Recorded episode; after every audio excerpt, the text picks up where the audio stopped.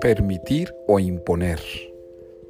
Hoy hemos sido desafiados con la inocencia de los niños para permitir, para acceder, para hacer puerta abierta, no para imponer, no para impedir, no para someter, no para dominar.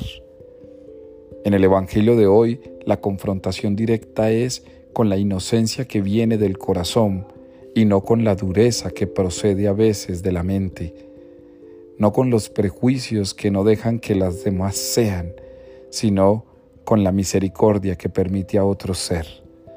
Dejad que los niños vengan a mí es la frase de todo creyente. Dejad que el amor venga a mí, lo permito. Dejad que la fe llegue a mí, la permito. Dejad que el que no tiene voz venga a mí, lo permito. Hay cosas que en la vida debemos aprender a acceder y permitir. No seas de los que solo clausura, de los que cierra, de los que se cierra.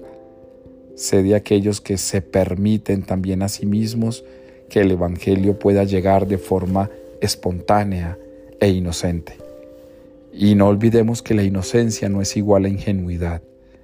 Cuando Jesús dice, dejad que los niños vengan a mí, nos está pidiendo un corazón inocente, no un corazón ingenuo.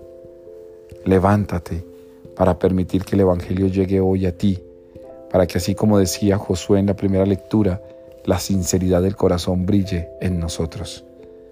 Permitid, permitid, permitid.